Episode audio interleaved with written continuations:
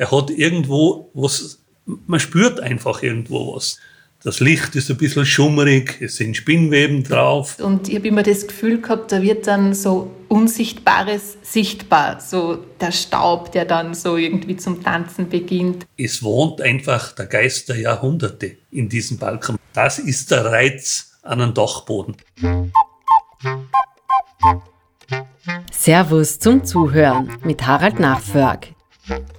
Dieses Mal der Dachboden vom historischen Speicher zum Wohnbereich.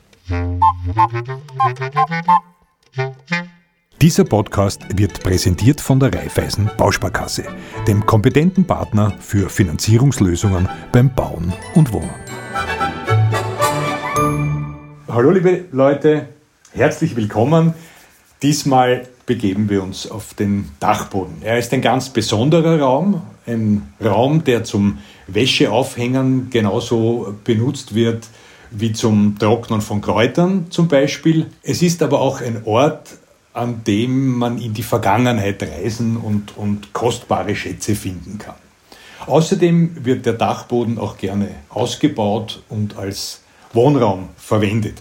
Und über all diese Dinge möchte ich nun mit meinen Gästen sprechen.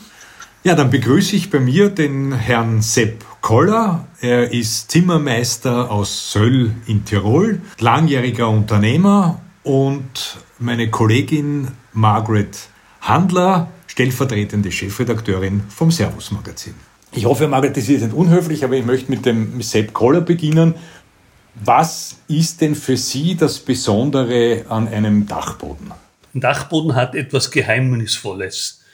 Das Licht ist ein bisschen schummerig, es sind Spinnweben drauf. Im Normalfall ist ein Dachboden ein Stauraum, ein Abstellraum. Es sind viele Dinge gelagert und diese Dinge haben natürlich einen gewissen Reiz, speziell auch für Kinder. Kinder finden das immer ganz toll im Dachboden. Andererseits ist verboten, soll man da nicht zu viel machen und andererseits eben sind so viele interessante Dinge. Das ist der Reiz an und für sich eines Dachbodens an sich. Natürlich bietet er sehr viele Möglichkeiten auch für Wohnzwecke oder für Ausbauten, weil so wie man speziell in der Gründerzeit oder zu Kaiserszeiten die Dachböden auch schon genutzt hat mit Verschlägen, sehr einfachen Verschlägen für Dienstpersonal oder für Flüchtlinge. Äh, so hat es halt heute oft oder zu meiner Jugendzeit noch den Nutzen gehabt, der Dachboden, wenn die Gäste gekommen sind, wenn man die Zimmer vermietet hat, dann ist der Dachboden genutzt worden, einfach als Übernachtungsmöglichkeit für die Kinder im Sommer. Dazu hat es ja nur Sommertourismus gegeben. Wir Kinder sind halt dann auf den Dachboden gezogen und haben auf dem Dachboden geschlafen. Und das war oft ganz lustig und der Mordsgaudi. Das heißt aber, der Dachboden war offensichtlich ja. sehr aufgeräumt weil es gibt ja Dachböden, wo dann eine dicke Staubschicht über den Kasteln und all diesen Dingen drüber liegt, die dort stehen. Das war bei Ihnen nicht der Fall. Da hat man oben wohnen und schlafen können. Das war da nicht so der Fall oder, oder man hat es einfach für den Zweck sauber gemacht, halt einmal, was man da gebraucht hat für diese Zeit. Ich habe ja schon die ganze Zeit jetzt heftig genickt, während der Herr Koller äh, gesprochen hat, weil besonders wie er gesagt hat, so der Dachboden ist interessant für Kinder. Ähm, habe ich mir gedacht, ja genau, das war für mich als Kind zum Beispiel auch ein, ein ganz ein besonders magischer Ort, der Dachboden von der, von der Oma in der buckligen Welt. Ähm, einerseits war es nämlich so ähnlich, äh, wie Sie gesagt haben, ein bisschen ein, ein Fluchtort, ja, also so mit drei Geschwistern, irgendwann ist es nervig, ja, man sucht irgendwo einen, einen Rückzugsort. Und der Dachboden war immer so Dort ist es warm gewesen, dort ist es sehr still. Und es hat so eine, besondere Stimmung, ja, das Licht, das so schräg einfällt. Und ich habe immer das Gefühl gehabt, da wird dann so Unsichtbares sichtbar, so der Staub, der dann so irgendwie zum Tanzen beginnt. Und auch, finde ich, äh, Vergangenes wieder lebendig, weil das war immer so auf den Dachboden von der Oma gehen, das war wie eine Zeitreise antreten, ja das war, hat schon begonnen unten mit der Holztür, die zugesperrt war. Da hat man mal einen großen Schlüssel braucht, damit man dann halt zur, zur steilen Holztreppe gekommen ist. Und die war halt auch nur sehr langsam zum Hochsteigen, weil sie eben so steil war. Und oben war das dann so ein ganz eigenes Reich. Und da sind eben die großen Mehltruhen gestanden, die total verstaubt waren. Aber wenn man da so drüber gewischt hat, dann hat man eine alte Malerei entdeckt oder eine uralte Jahreszahl, wo ich mir dachte, oh mein Gott, ja, das war ja noch, da hat es die Oma ja noch nicht einmal gegeben. Und am Boden, kann ich mir erinnern, sind also ganz viele Kisten gestanden, wo Dokumente drinnen waren, zum Beispiel aus dem Krieg noch oder Geschirraltes oder alte Schulhefte, die die Oma von meinen Tanten noch aufgehoben hat oder wo die Schrift auch noch kohärent war. Und ich war ganz fasziniert, ja, dass meine Oma diese Geheimschrift quasi lesen kann. Hast du die Schulnoten der Großmutter auch mitgekriegt? Das kann man nämlich dann auch gut überprüfen, wie die, oder wie die Eltern ja, in der Schule waren. Ja, also das war auch oft Thema bei der Oma, weil die halt so ganz strenge Lehrer gehabt haben, ja, und ja noch mit den, mit den Tafeln im Rucksack in die Schule gegangen sind, wo sie immer erzählt hat, die sind ja kilometerweit in die Schule gegangen und wenn der Schnee dann so hoch war, war bis sie in der Schule waren, das, was auf den Tafeln gestanden ist, schon wieder herunten. Also ich kann mir das jetzt nicht vorstellen, was das genau war, aber irgendwie so. Und also es war wirklich ein super Anlass natürlich, ähm, dann mit den Großeltern über vergangene Zeiten zu reden. Und auch die ganzen Gerätschaften, ob das Waschrumpeln waren oder alte Öllampen, also lauter Dinge, die ja eigentlich nur mehr aus, aus Filmen und Büchern irgendwie kannte, hat man da halt gefunden. Und das war schon immer sehr, sehr spannend. Für mich äh, auch so eine bleibende Erinnerung war, dass man die alten Dachplatten gesehen hat in der Dachschräge. Da war ein Dach nicht eingeschalt, sondern man hat die Dachplatten gesehen. Und bei uns in Tirol waren halt sehr viele kleine Unternehmer, die das so nebenbei, die haben Dachplatten produziert. Ganz simple, einfache Dachplatten. Und um diese Dachplatten zu trennen, Beton, dass sie nicht übereinander kleben, noch im feuchten Zustand, haben sie Zeitungspapier eingelegt. Und das hat man dann von unten her im, im Dachboden gesehen, diese Zeitungen. Und die waren oft so ganz interessant. Mich hat immer auch schon in meiner Schulzeit Geografie und Geschichte unheimlich interessiert. Und da hat man dann schon, das waren schon teilweise Illustrierte, wo man schon ein bisschen farbige Berichte gesehen hat, haben wir einfach umgekehrt von der Dachplatten die Bilder geschaut und äh, dann später ein bisschen waren wir auch schon ganz waren wir schon ganz happy, wenn wir auch mal eine Frau im Badeanzug gesehen haben.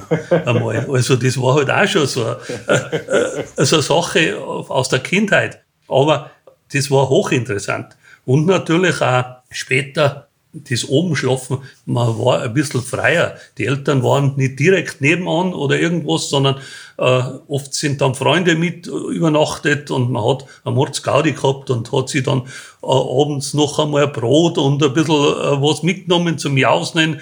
Es, es war einfach eine unbeschwerte der Kontrolle entzogene Zeit, sagen wir so. Also, das war eigentlich das Schöne. Und am Dachboden gelagert Lebensmittel oder sowas war damals bei Ihnen nicht, weil die Margret hat mir mal erzählt, dass ihre Großmutter am, am, am Dachboden Kräuter, glaube ich, zum Trocknen aufgehängt hat.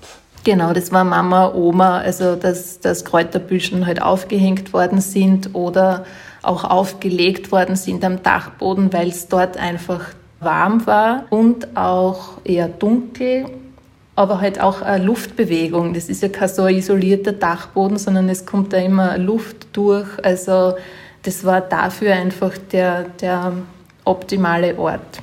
Bei uns in Tirol war es natürlich auch sehr viel, dass oft im, in Kaminnähe noch eine Räucherkammer dazu gebaut worden ist. Weil da hat man dann das Fleisch, den Speck aufgehängt und der ist dann durch den Kamin äh, ist der Rauch durchgezogen durch diese Selchkammer und dann äh, hat man da auch Speck gemacht. Aber dort war natürlich die Brandgefahr schon enorm hoch. Weil da hat es ja noch diese alten Kamine, ganz die alten Kamine gegeben, die nicht einmal gemauert waren, sondern die eigentlich aus Lärchenholz bestanden sind und die so einen Querschnitt gehabt haben, dass der Kaminkehrer im Kamin einfach nach oben geklettert ist äh, sogenannte Schlierferkamin, hat man da gesagt. Und der ist da nach oben geklettert. Die Rußablagerung hat eigentlich, diese Kohleschicht hat eigentlich den Brandschutz bewirkt. Und ein Vorteil hat natürlich gehabt, deshalb hat man diese Selchkammern nach oben äh, gegeben, im Dachboden, weil der Rauch schon etwas ausgekühlt war. Er war nicht mehr so heiß, als wir direkt vom Herd raus. Und das war zum Selchen äh, natürlich viel besser, weil das fürs Fleisch besser war. Das heißt, Fein, Feinschmecker sind gerne dann am Dachboden äh, gegangen und haben sich dort ein bisschen zurückgezogen, vielleicht mit einem Flascherl Wein oder so, ja? Ja, ja, das ist sicher, ja. Also bei meiner Oma hat es auch eben am, am, Dachboden oben die große Selch noch gegeben. Also da ist unten in der großen Küche am, am Holzherd ähm, das war eine eigene Philosophie für die Oma, mit welchem Holz, ich glaube es war Buchenholz, äh, man da räuchert und, und in welchem Zustand das Holz zu sein hat und, und wie scharf man räuchert oder wie viel man heizen darf und wie wenig. Also wenn Selchen angesagt war, das war für sie eine ganz eigene Zeit. Und das war dann halt auch so, weil dieses Selch so was Besonderes war, dieses Aroma, also in diesem Rauchfang scheinbar, sind wirklich auch Leute aus dem Ort gekommen, die halt ihr Fleisch gebracht haben, weil das jemand, der ein Selch beim Fleischhocker gehabt hat oder ein neu bautes Selch, das hat niemals so geschmeckt wie halt die Selch am Dachboden, diese alte.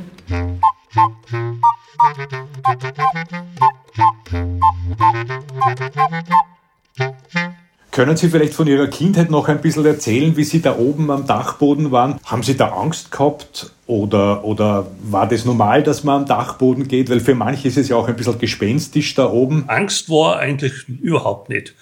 Am ehesten war, dass man ein bisschen Angst gehabt hat von den Tieren, die in dem Dachboden äh, gewohnt und gehaust haben. Angefangen von Mäusen, äh, Siebenschläfern, die Spuren hat man natürlich schon gesehen und man hat auch schon auch Fledermäuse gesehen. Äh, von denen haben wir eigentlich am ehesten Angst gehabt, weil da war schon noch ein bisschen der Gedanke, äh, sind das wirklich Blutsauger oder nicht? Oder, ja, Vampire, ja. Obwohl, genau aber absolut sonst harmlos. Also war, und ganz besonders romantisch war es dann, wenn ein Gewitter gekommen ist oder so irgendwas, dann, dann war das schon ein bisschen wirklich Abenteuer dann. Wenn es so richtig der Regen prasselt hat und Blitz und dann durch die Öffnungen vom Gebälk durchgescheint hat äh, und man gehört hat, dann war das schon eine tolle Sache.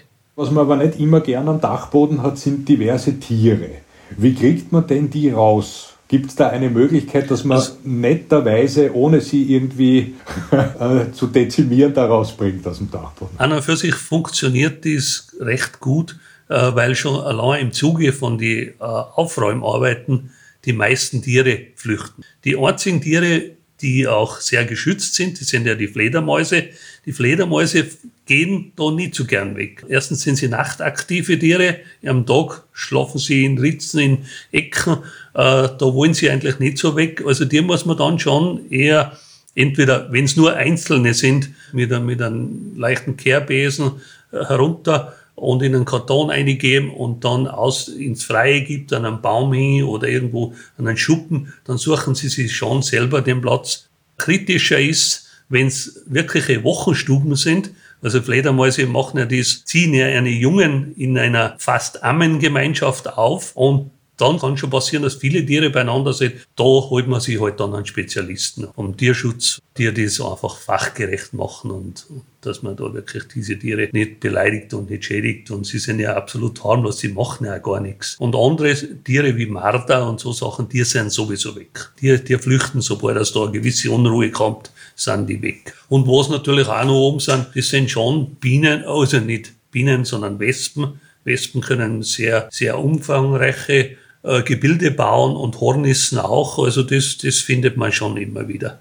Da, da ist es natürlich schwierig. Ja, ich habe das einmal probiert am Dachboden äh, bei meinen Eltern. Da hat sich auch so ein, ein Hornissennest gebildet und ich wollte die einfach mit der, mit der Klatsche irgendwie vertreiben. Das war eine, eine endlose ja, Arbeit. Ja. Ich bin nicht fertig geworden. Ja? ja. Und habe mir so einen Imkerhut aufgesetzt das und, und das war aber nicht von Erfolg gekrönt. Nein, erstens kommen sie immer wieder zurück, wenn nur Brut da ist und wenn nur ein Teil von ihrer Behausung da ist, dann bringt man sie eigentlich fast gar nicht los. Und wenn sie gestört sind, können sie schon sehr unangenehm werden. Also wenn heute an einem Dachboden, äh, der nicht ausgebaut ist und wo man bloß einmal vielleicht alle 14 Tage mal aufgeht, macht das gar nichts. Die dann niemanden was. Also die sind, solange man es nicht direkt stört, sind die, sind die froh, wenn sie eine Ruhe haben. Die Tiere waren immer wieder Thema am Dachboden. Also die Oma hat alleine dann in dem Haus gewohnt und man hat halt Geräusche oft herunten gehört im Schlafzimmer, wenn halt oben natürlich, da war die Selch, ich meine, das ist ja das Paradies für manche Tiere, schon alleine der Geruch und da hat man halt dann Tiere gehört und sie hat sich dann halt immer ein bisschen gefürchtet und wenn das dann so weit war, ist sie halt zu uns gekommen und hat gesagt, ihr müsst wieder mit die Katzen kommen, weil da sind schon wieder Mäuse am Dachboden. Bei mir war es jetzt so, meine Geschwister und ich, jeder hatte seine eigene Katze und wir sind halt dann mit den Katzen angerückt und die haben wir dann eingesperrt quasi am Dachboden, bis sie halt die Maus gefangen haben. Und da gibt es halt eine Geschichte, das war eines Tages war so, dass nur meine Katze verfügbar war, weil alle anderen halt irgendwie auf, auf Mäusejagd waren. Und ich muss dazu sagen, in meiner Kindheit war es noch so, da sind die Katzen auch nicht mit Katzenfutter gefüttert worden, sondern halt, die haben nur Milch gekriegt und sonst haben sie sich halt von, von den Tieren ernährt, die sie halt irgendwie so auf, auf Wiese und Hof finden. Ich muss halt vorausschicken, ich bin schon seit meinen Kindertagen Vegetarierin und habe halt heimlich meine Katze oft mit Fleisch und Wurst und mit diversen Dingen gefüttert, die ich nicht essen wollte. Und daher hatte ich eine sehr fette Katze. Und das war halt in der Familie, hat es aber geheißen, boah, das ist der super Mausjäger, weil der ist ja so fett. Und jetzt war nur diese Katze verfügbar und ich bin mit der Katze zur Oma und die haben mir schon gedacht, oh Gott, das, das, das geht schief, ja, weil meine Katze kennt ja keine Mäuse.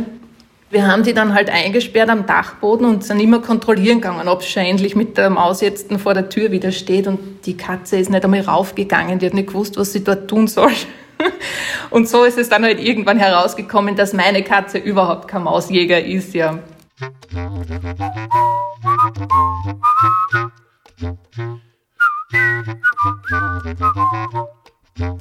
Haben Sie jemals eigentlich was besonders Wertvolles im Zuge Ihrer Bauten, Dachbodenausbauten, was besonders Wertvolles gefunden? Weil am Dachboden ist ja, ich habe gelesen, man hat gefunden eine chinesische Vase, die um, glaube ich, 180.000 Euro letztlich bei einer Versteigerung dann äh, eingebracht hat. Man hat einen Picasso gefunden, man hat die älteste Fotokamera der Welt, glaube ich aus 1838 oder 36 ist die, äh, am Dachboden gefunden. Haben Sie auch jemals so ein altes Stück oder was besonders Wertvolles ähm, gefunden? Äh, das war speziell bei den Bauern, war das natürlich auch Lagerfläche, ein trockener Raum. Die Keller waren gewöhnlich immer zu feucht für diesen Zweck. Keller sind verwendet worden für Kartoffeln und so Sachen, aber Getreide oder Saatgut oder auch Kräuter, die sind alle im Dachboden gelagert worden. Und da waren ja oft, speziell eben bei den Bauern, ganz tolle Truhen, riesige Truhen oben am Dachboden und auch schön bemalte Schränke, Bauernschränke und Bauerntruhen. Das waren ja regelrechte Kunstschätze. Die sind leider so irgendwo in den ich kann mich noch erinnern, so in meiner Zeit, wo ich dann in der Lehre war, so irgendwo Mitte der 60er Jahre, da sind diese Truhen oft einfach im Zuge von Ausstockung, Aufstockungen oder Ausbauten von, von Dachböden, die sind dann einfach über den Balkon abgeworfen worden. Man hat nicht verstanden, dass sowas halt einen Wahnsinnswert hat. Der Bauer hat gesagt, schmeißt das ab, das alte Krapfe, ich will es nicht mehr sehen. Und so war es weg. Dann ein bisschen später sind dann schon ein bisschen die Händler gekommen und speziell äh, so bayerische Touristen so, die dann das schon ein bisschen aufgekauft haben. Dann hat's halt, der hat halt vielleicht eine Kisten bayerisches Bier gebracht oder, oder Stange Wurst oder irgendwas und dann war der Bauer happy und hat gesagt, na super, nimm mit das Zeug da, ich brauch's nicht mehr. Das war halt so die, die Zeit. Heuer war es unheimlich viel wert. Es ist natürlich äh, schon auch unheimlich viel Gerümpel gesammelt worden, das stimmt schon. Das einfach auf Zeiten gelegt worden ist. Es war ja damals auch noch, oder diese Generation hat auch natürlich diese Zeit erlebt, wo überall Mangel war und die haben halt das dann auf die Seiten gelegt. Hat natürlich auch oft die Brandgefahr wesentlich erhöht. Wirklich Wertvolles haben wir eigentlich nie gefunden. Vielleicht war auch das Unverständnis auch sicher schuld. Vielleicht wäre das eine oder andere äh, Gemälde oder vielleicht auch was wert gewesen, aber äh, das hat man eigentlich wirklich nicht so beachtet. Auf was wir immer geschaut haben, bei uns im Alpenraum war der Brauch, ich kann jetzt nicht sagen, ob das im Wiener Raum oder im östlichen Bundesländer auch so der Brauch war. Bei uns hat man immer im Firstbaum, also das ist der, die höchste Pfette, die, der Scheitelpunkt vom Dach, äh, hat man immer irgendwas eingestemmt. Da hat man eine Öffnung geschaffen und in diese Öffnung hat man dann einfach ein paar Dinge rein, die äh, erstens einmal Schutz, also einmal geweihte Bäumkatzel und dann äh, ein Pfennig, ganz was Billiges. Vielleicht, wenn es viel war, ein paar alte Münzen. Man, man hat natürlich auch manchmal ein Schriftstück rein, wo ein bisschen beschrieben wurde, was war zu der Zeit, wo das, wo das gemacht worden ist, was hat der, der ein, ein Arbeiter am Tag verdient, was hat eine Kuh gekostet, was hat ein Kilo Butter gekostet, damit dass man so irgendwo ein bisschen den Vergleich. Das waren schon immer sehr interessante Sachen, äh, einfach zeitgeschichtliche Dokumente eigentlich ein bisschen. Das kann man heute noch finden, wenn man zum Beispiel am Land einen Dachboden irgendwie besteigt und dann kann man da irgendwie nur am höchsten Punkt finden äh, Informationen zum Bau des Dachbodens. Und das findet man nach wie vor und es wird auch heute wieder praktiziert eigentlich, dass man wieder was eingibt, damit es vielleicht irgendwo Generationen später mal was, heute hat man natürlich die Möglichkeiten, dass man es in Kunststoff verpackt, dass man es einschweißt, wird vielleicht eben in 100 Jahren oder in 200 Jahren besser erhalten sein, als wie diese Dinge, was man heute findet. Wie hat man das äh, ein, eingepackt? Wie war das äh, sozusagen versteckt? Das war, ist eigentlich lose drinnen gelegen. Ein einziges Mal war es so in einer Blechschatulle drin, also so in einer Bleischatulle. Das war noch verhältnismäßig gut erhalten. Sonst hat man das eigentlich eingelegt und gehofft, wird schon halten oder was, ja.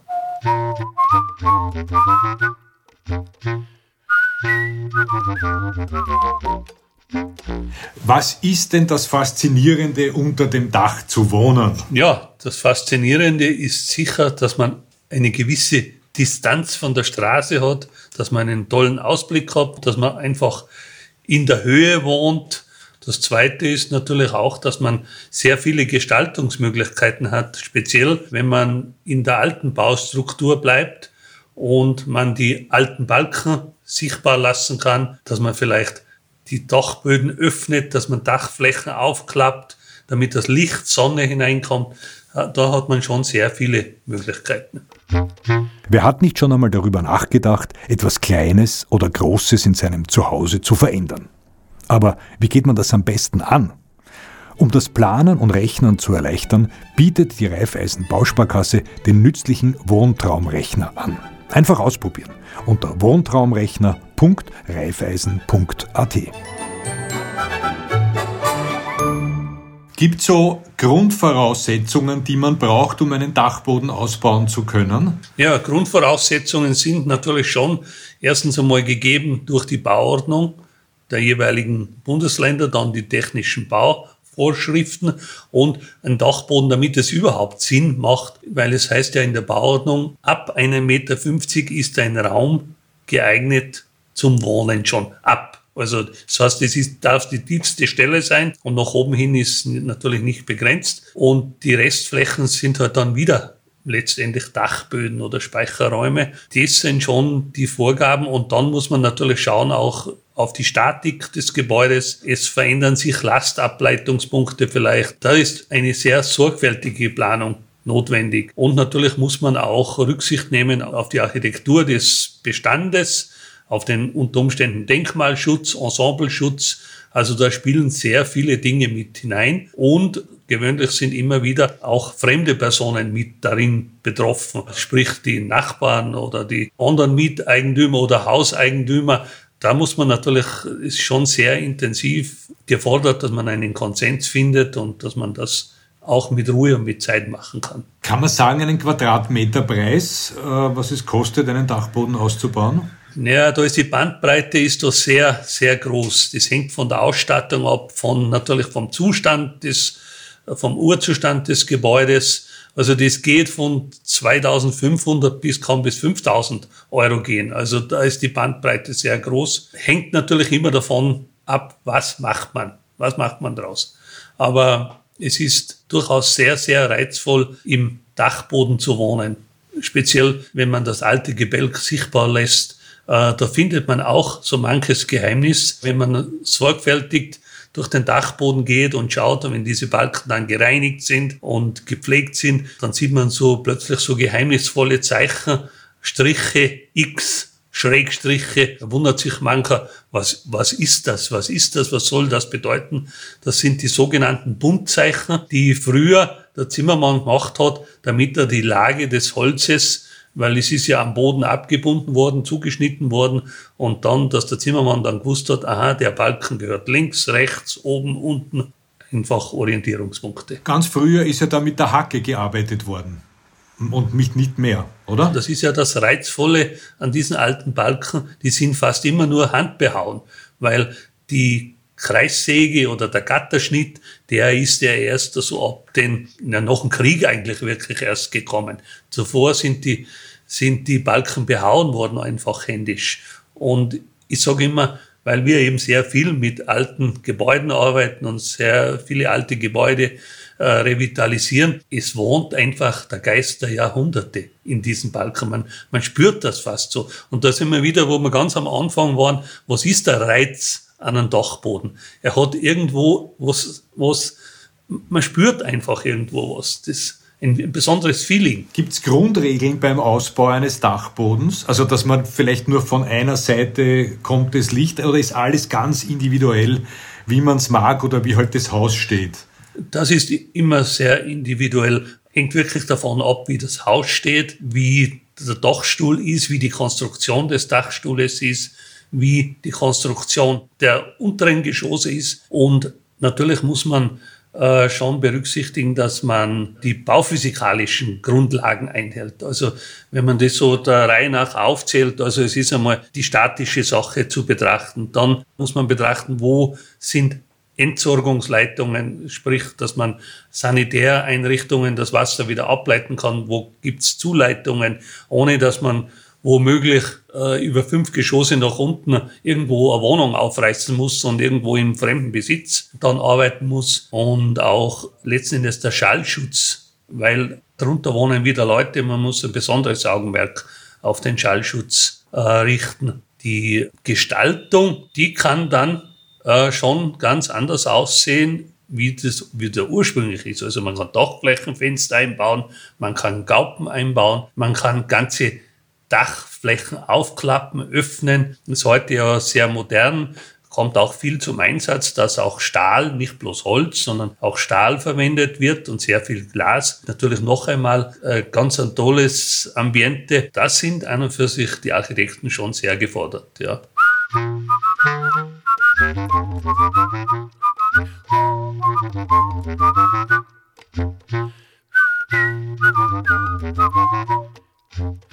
Und weil wir zuerst über die Vorteile gesprochen haben, die es gibt, wenn man unterm Dach wohnt, gibt es Nachteile auch. Es wird ja oft sehr heiß im Sommer, oder wie kriegt man das hin? Das geht mit entsprechenden Klimaanlagen und natürlich mit einer entsprechenden Wärmedämmung, mit entsprechender Speichermasse. Weil wenn ich eine sehr gute Speichermasse habe, dann habe ich auch wenig Überhitzung im Sommer. Das ist heute mit dem heutigen Stand der Technik und mit dem heutigen Stand der Materialien durchaus kein riesiges Problem mehr. Wichtig ist, dass eine Lüftungsmöglichkeit, dass eine Querdurchlüftung ist, dann funktioniert das in der Regel schon. Gibt es andere Nachteile noch? Weil also früher war es halt so, dass die Hitze das größte Problem eigentlich war. Ja, aber da war ja keine Wärmedämmung und gar nichts eigentlich. Oder wenn, dann nur irgendwo eine mehr oder weniger Pseudo-Wärmedämmung, dass man irgendwo äh, ein paar äh, Mineralwolle-Matten eingestopft hat oder sonst irgendwas. Also das war einfach äh, nicht der Fall. Wo es natürlich schon auch herausfordernd ist, die ist die Erschließung für Wohnzwecke. Wie komme ich in diesen Dachboden?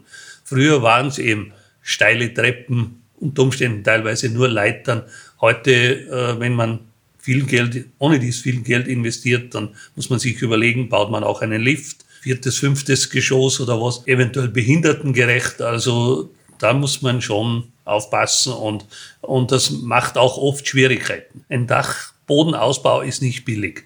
Es modern, heutzutage modern, Penthouse-Wohnungen, Maisonette-Wohnungen. Es kommt auch, auch oft dann in, speziell in Miethäusern oder in größeren Häusern, wenn hier was passiert, auch das Problem dazu, dass vielleicht Menschen in, Geld investieren in, den, in das Dachgeschoss, wo die gesamte soziale Struktur dieser Wohnung, dieser, dieses Wohnblocks oder dieses Hauses vielleicht dann unter Umständen gar nicht mehr so stimmig ist. Wenn der neue Bauherr sehr viel Geld investiert und drunter sind lauter normale Mietwohnungen, dann sitzt da plötzlich auch vielleicht ein reicher Mensch oben, der völlig andere soziale Betrachtungsweisen hat. Da kann es schon Probleme geben.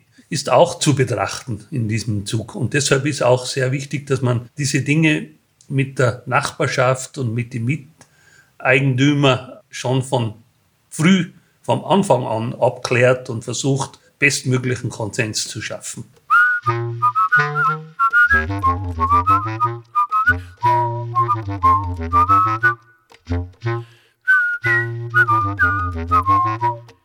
Ich kann nur von einem Dachboden, also ich kann von zwei Dachböden berichten. Den Dachboden meiner Großmutter, der war ein uralter Dachboden, auch mit Fledermäusen, mit viel Staub, mit, es wurde auch nicht benutzt, muss man sagen. Ich war als Kind da einmal oben und habe mich natürlich damals schon noch gefürchtet, muss ich ehrlich zugestehen. Und der Dachboden im, im Haus meiner Eltern, der war eher ein, ein, ein aufgeräumter Dachboden mit äh, unheimlich vielen Dingen, wo ich mir ganz gerne zurückgezogen habe und mir die Dinge auch so wie die Margaret angeschaut habe und äh, aus der Vergangenheit halt sehr viel erfahren habe. Oder vielleicht auch manchmal auch noch ein Matchbox-Auto von mir gefunden habe, mit dem ich gespielt habe.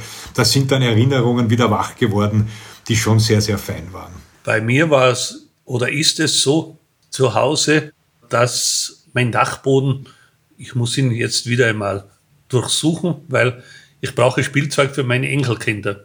Wir haben das Spielzeug von unseren Kindern alles auf den Dachboden geräumt und jetzt kommen schon schön langsam so die Dinge, ja, Opa, hast du kein Spielzeug? Du hast doch Spielzeug. Ja, jetzt muss ich den Dachboden einmal durchforsten und schauen, welche Spielsachen das da oben sind. Wird sie sicher was finden.